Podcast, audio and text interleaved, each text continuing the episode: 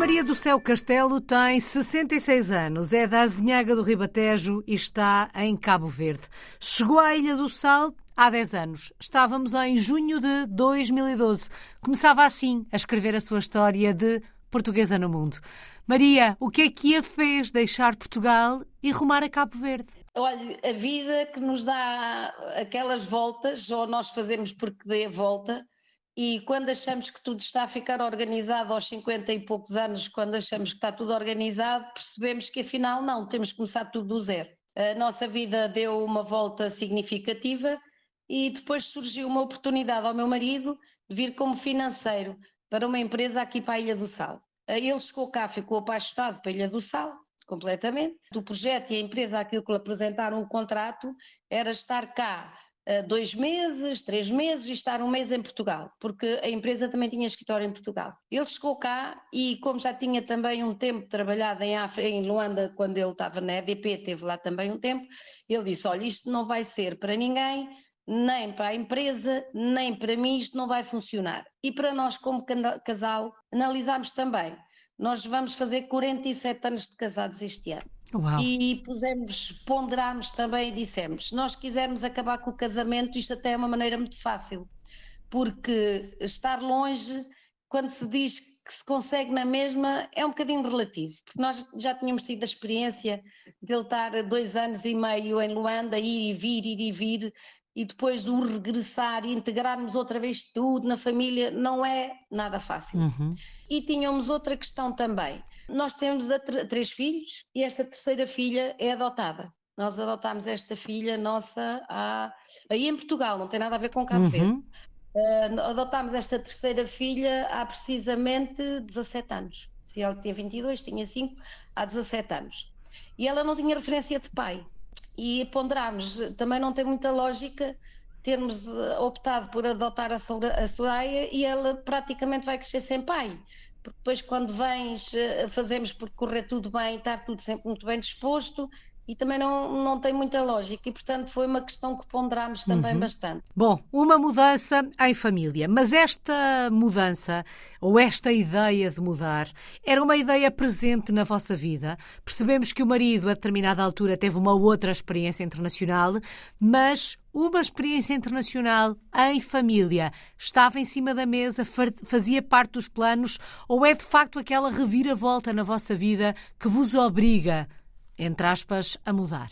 E tivemos há muitos anos no princípio de casados, porque eu tinha familiares meus a viver há muitos anos no Canadá e primos meus que nasceram lá.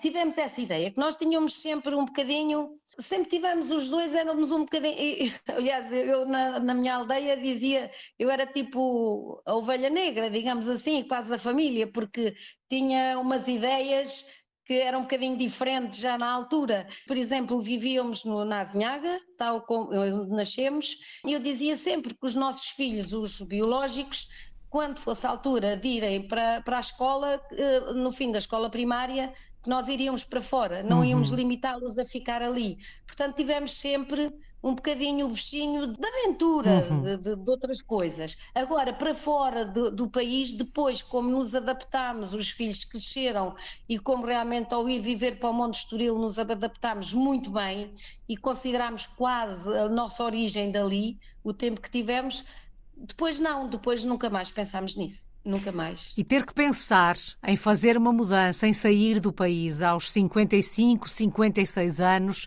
não deve ser fácil. Não é a mesma coisa que tomar uma decisão destas aos 20 ou aos 30, imagino eu. Foi difícil tomar esta decisão naquela altura? E foi muito difícil, não foi? Foi uma decisão muito difícil.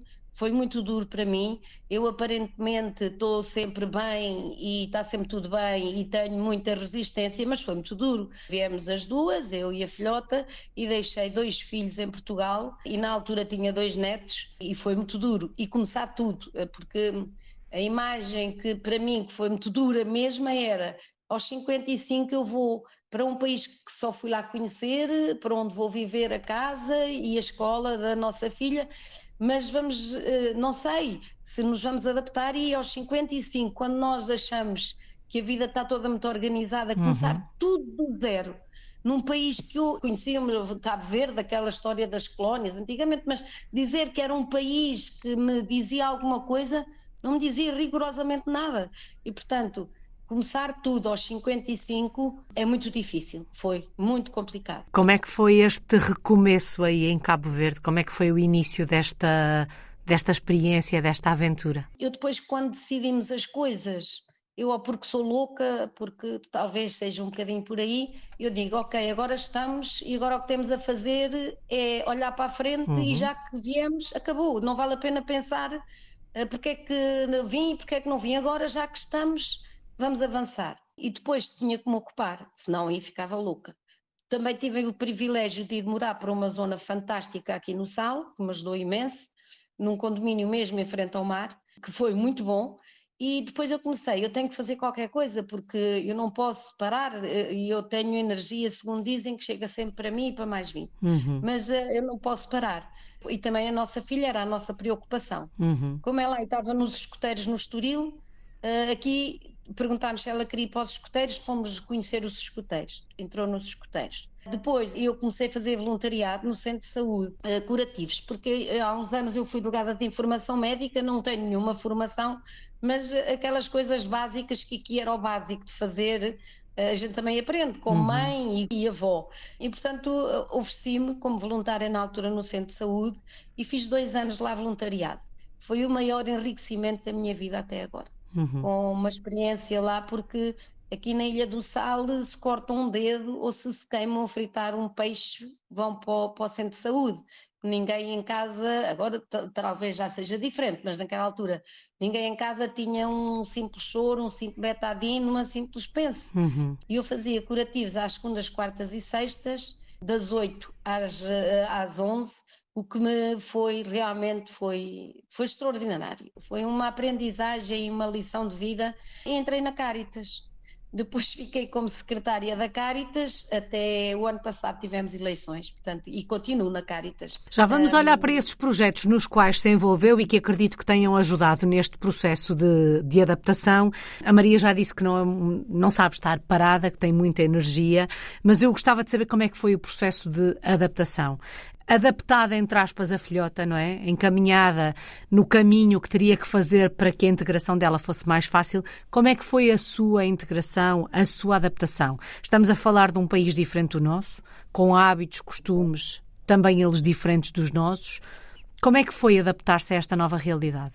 O que é que mais estranhou? O que é que foi mais fácil? O que é que foi mais difícil? Olha, estranhei tudo, mas eu acho que nós, quando vamos para um país, temos que nos adaptar a esse país e não querer o contrário. Eu vou dar um exemplo da coisa que eu acho que isto marca a maior estranheza que possa imaginar. Eu ia na rua, estava aqui no sal, há quatro dias, e passa uma senhora com uma farda que eu depois vi, que, vinha saber que era do correio, entregou-me dois envelopes assim na mão, passou por mim, nem bom dia nem boa tarde, entregou-me dois envelopes. E eu fiquei a olhar para aquilo e vi o nome do meu marido. E eu, e não acredito. Mas como é que alguém na rua me entrega dois envelopes do correio? Como é que sabem quem eu sou? O que é isto? Está bem, sou portuguesa, estou aqui, mas estão cá mais portugueses. Quando meu marido veio almoçar, disse: Ó oh, Francisco, estão aqui dois envelopes com o teu nome. Como é que é possível alguém do correio me entregar isto? E ele disse: Porque já toda a gente sabe que tu cá estás, porque ele chegou primeiro do que nós oito meses. Então ele era aqui chamavam no português sozinho era, toda a gente dizia, olha o português sozinho, brincavam sempre com ele onde ele ia almoçar. E quando nós chegámos, quatro dias depois, toda a gente sabia que a mulher e a filha do, do português sozinho já cá estavam. Uhum. Portanto, isto é uh, o dizer assim, mas onde é que eu estou? E tudo isto são tantas perguntas que fazemos. Aliás, eu fiz tantas perguntas a mim própria que é isso, a adaptação foi, eu nem sei, não sei definir por palavras foi, como eu disse e digo, foi muito difícil, muito. Chorei muitos, muitos dias, muitas manhãs, e antes de chegar filho e marido levava a cara, vinha até em frente ao mar e olhava, quando começava a chorar, vinha até em frente ao mar e olhava e dizia: Esquece, amanhã é outro dia, logo vai correr tudo bem. Mas foi muito difícil, foi, foi complicadíssimo. Dez anos depois, algum hábito, algum costume ao qual nunca se tenha adaptado? Falar crioulo. Um, eu, as reuniões da Caritas são em crioulo, falam crioulo para mim, eu registro e faço as atas Falar crioulo eu não falo, sinceramente. Nunca me consegui adaptar e quando alguma coisa eu digo em crioulo ri-se porque é, é, é péssimo. Uhum. É um português crioulo e portanto ri-se imenso. E aqui eu tenho pessoas amigas que eu sei que são amigas, por isso é que eu digo que depois tornou-se mais fácil, que eu sei que são amigas, não é o faz de conta, que sei que conto, cabo-verdianos mesmo, que sei que conto com elas ou com eles completamente, mas riem-se imenso na minha cara e quando eu digo eu chego a qualquer sítio, tudo bem? Eu, e vou, ri-se porque nem é boa, é boa, é um tom diferente. Então eu, por exemplo, dizia ao Porto da Palmeira e dizia não é Palmeira, é Palmeira. E eu dizia, oh Anitta, esquece, eu vou continuar a dizer Palmeira porque vocês passam a vida se eu digo Palmeira. Vocês gozam comigo, eu tinha que rir-me e nunca o criou, não não consegui nem, nem consigo. Mas conseguem não, entender. Não ah, isso entende tudo. Isso falam crioulo e entende tudo o que estão a dizer. Não sei se foi um. Na minha cabeça quis dar um nó, qualquer coisa, porque é estranho, não é? Uhum. A mim própria eu pergunto, mas porquê? Às vezes, até com algumas pessoas, quem, como digo, que me dou, perguntam-me assim, mas porquê? Eu disse, não sei. É que eu também não sei, a mim própria, dar uma explicação. Porque é que eu não falo crioulo ou não aprendi a falar crioulo? A minha filha fala crioulo corretissimamente aliás, aprendeu logo muito rápido. Uhum. E eu pertencia ao Conselho de Disciplina de, de, da escola, falavam em crioulo, eu nunca falei e não, e não vou conseguir falar crioulo. Falava agora eu... dos amigos cabo-verdianos que foi fazendo ao longo destes 10 hum, anos. Como é que são os, cabo, os cabo-verdianos? Como é que os descreveria? Quando gostam de nós, gostam muito. E dão, dão facilmente, dão atenção, dão carinho, o Francisco, por exemplo, eu quando digo Francisco é meu marido, trato sempre por uhum. Francisco. Esteve em Portugal a fazer uma cirurgia complicada à cervical e foram de um apoio uh, moral, de um, uh, felizmente não precisava que me dessem nada de, de, de, de, alimentação nem nada, mas foram de um apoio, de uma preocupação muito genuína, muito verdadeira e quando gostam, gostam mesmo mesmo. E dão-se, dão-se facilmente. São pessoas muito fáceis de, de dar. Dez anos depois, sente-se em casa? Sinto. E depois estes anos que eu trabalhei como assistente de turismo, fazia acolhimento e recebia turistas portugueses e nos hotéis, nas recepções eu tenho, agora eu saí, tenho uma relação com os hotéis, realmente conheci uma relação, criei uma relação, eu tenho uma grande amiga minha que é de outro operador, e que ela me diz: Ó, oh, Branquelas, que é como ela me trata, ouve, tu subornas esta gente toda, assim, opá, pelo amor de Deus, para com isso. Assim, a sério, ouve, tu chegas, tudo se desfaz em amabilidades, uma aguinha. Depois para mim eu disse, cala a boca. Eu, só que eu chego e para mim, ah, então eu chego sempre, tenho este hábito de dizer assim, uh, bom dia, caras lindas, estamos bem?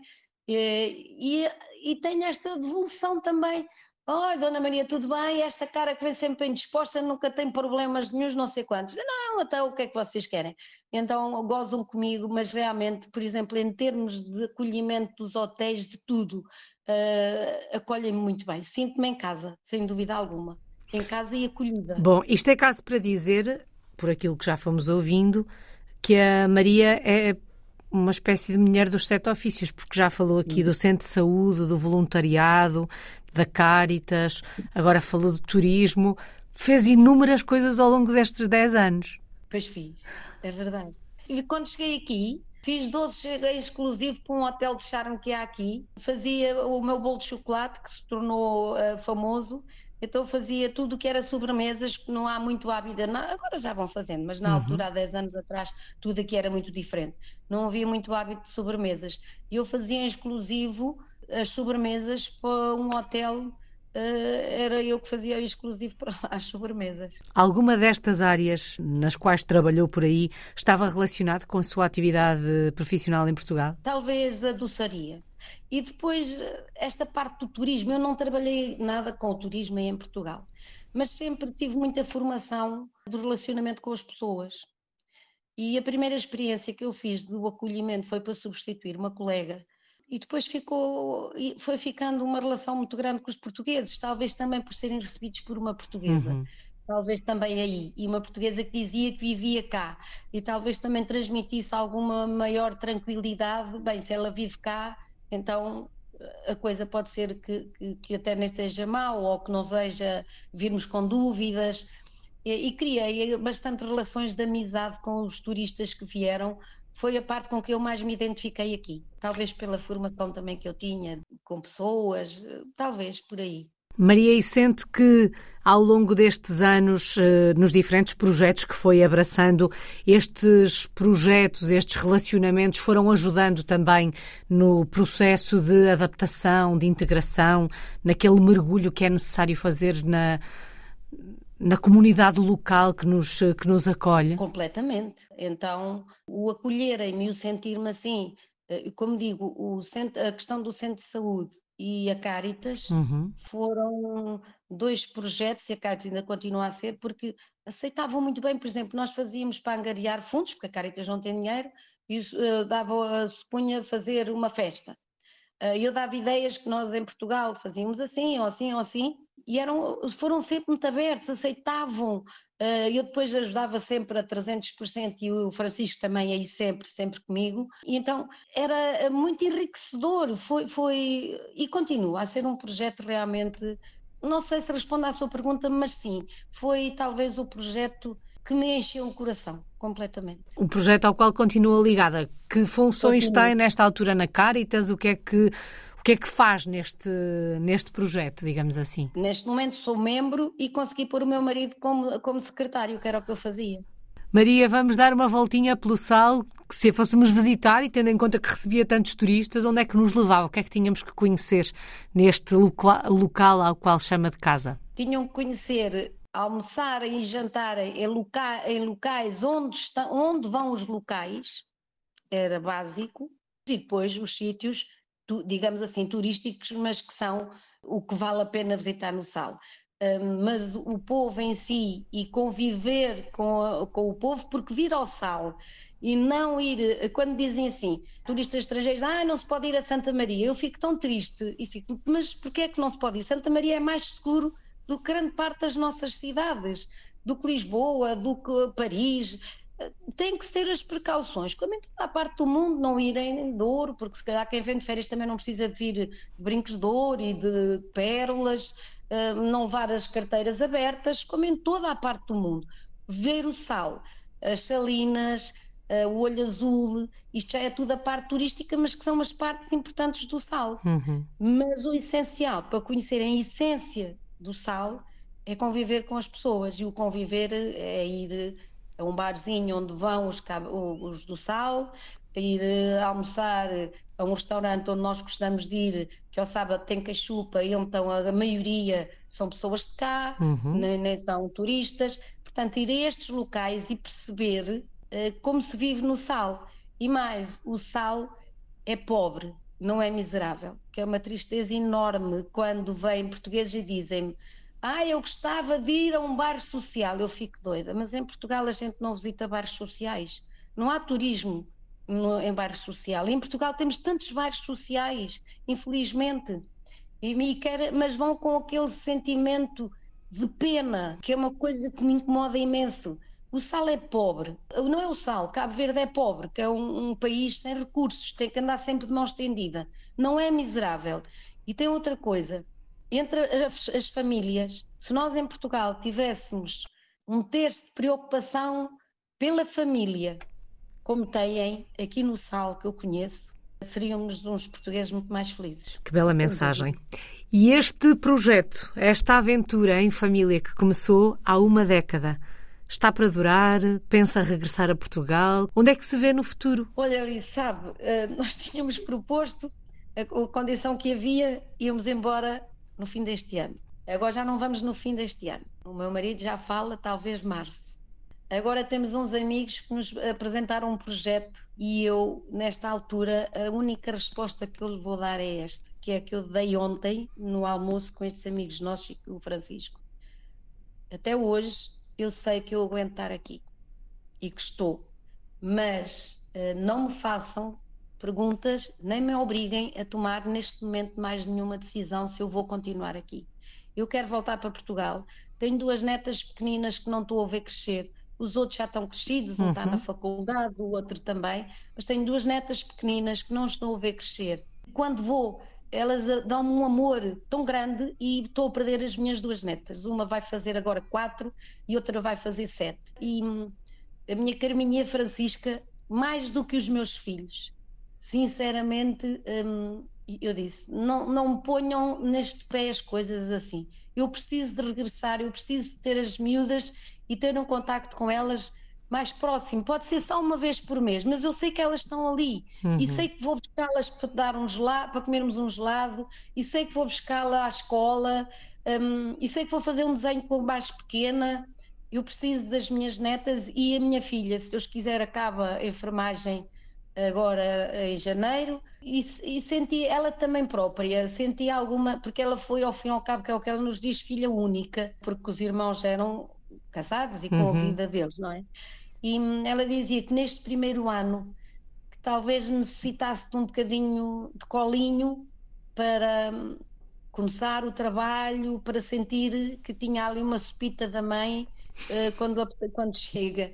E tinha ali uh, um, um, colinho. Uhum. Uh, penso que não, não será, para mim, não é um projeto há muito mais tempo. Portanto, Já a filhota que, está, que, que foi convosco nesta, nesta aventura em Cabo Verde também vai regressar a Portugal ou já regressou? Não, ela já regressou. Ela foi, entrou na faculdade e foi para aí, entrou em enfermagem uhum. e acaba agora em janeiro. Portanto, ela já está aí há quatro anos. E certamente também precisa do, do colinho da mãe. Acredito que sim. É. Maria, qual é que tem sido a maior aprendizagem desta última década e desta experiência aí em Cabo Verde? Aprendizagem que hum, nós somos todos iguais e a humildade é o que faz mais falta a todos nós sermos humanos. É a humildade e aceitarmos tal qual como cada um é. Vamos lá falar das saudades. Imagino que as saudades maiores sejam das netinhas mais pequeninas, portanto, as, as mais pequeninas ficam com as saudades maiores. Uh, acredito que as saudades sejam de facto da família, dos filhotes, das netas que, que estão cá, mas um, para além da família, de que é que sente mais falta de Portugal, vivendo aí em Cabo Verde? Sinto falta de ir ao teatro e sinto falta de voltar a sítios em Portugal que já, já fomos há muitos anos, que é aquilo que eu digo ao meu marido agora. Aquilo que me apetecia era irmos, por exemplo, a Ponte Lima, que nós gostámos muito há muitos anos, e apetecia-me ir outra vez, passar destes anos todos, porque eu gosto muito do nosso país, acho que é um país lindíssimo. E houve uma altura quando não tínhamos a nossa filha, os dois andámos muito por, a conhecer Portugal e uhum. até nos turismos rurais. Aquilo que eu pensava que tinha quando me reformasse, agora eu sinto muita necessidade. Eh, não é nada de lojas, nem de compras, nada disso, nada, nada, nem continentes, nem essas coisas, não, não nada disso. Que eu isso não tenho, não gosto nada. Agora sim, as pessoas, os locais, Uh, o ver como tudo está diferente, nós agora quando vamos aí acabamos por não ter quase tempo, porque uhum. ou temos documentos para tratar, ou vamos ao médico e aproveitar fazer os exames que não se faz aqui, e depois um filho vive no Estoril, outro vive em Lisboa, estamos num lado, estamos no outro, e portanto o nosso tempo é, é, é nada para nós, para nós. E eu tenho muita necessidade de começar outra vez e de estar com o meu marido, porque nós... Uh, eu, eu, costumo dizer, ele é o meu companheiro nas há alturas que me apetece bater-lhe, mas eh, continua a ser, ao fim destes anos, o meu companheiro e apetece-me, é isso, estar com ele uhum. nesses sítios e voltarmos a esses sítios que fomos já há 30 anos atrás, por exemplo. Bom, um companheiro de vida. Deixe-me dizer-lhe que Ponte de Lima está linda. Estive lá o verão passado, não este ano, mas o ano passado, e a cidade está muito bonita. Maria, vamos escolher uma palavra, a que melhor resume a última década. Aprendizagem. Porque hum, aprendi a dar de mim, que eu já gostava muito de dar e não esperar nada em troca, mas aprendi a dar de mim, aprendi a receber e aprendi que hum, todos nós, sejamos de que país for, só conheço este de, de conhecer, mas somos pessoas que, se quisermos temos muito, muitos, muitos, muitos valores. Uma aprendizagem e tanto. Muito obrigada. Maria do Céu Castelo está na Ilha do Sal, em Cabo Verde. É uma portuguesa no mundo desde 2012.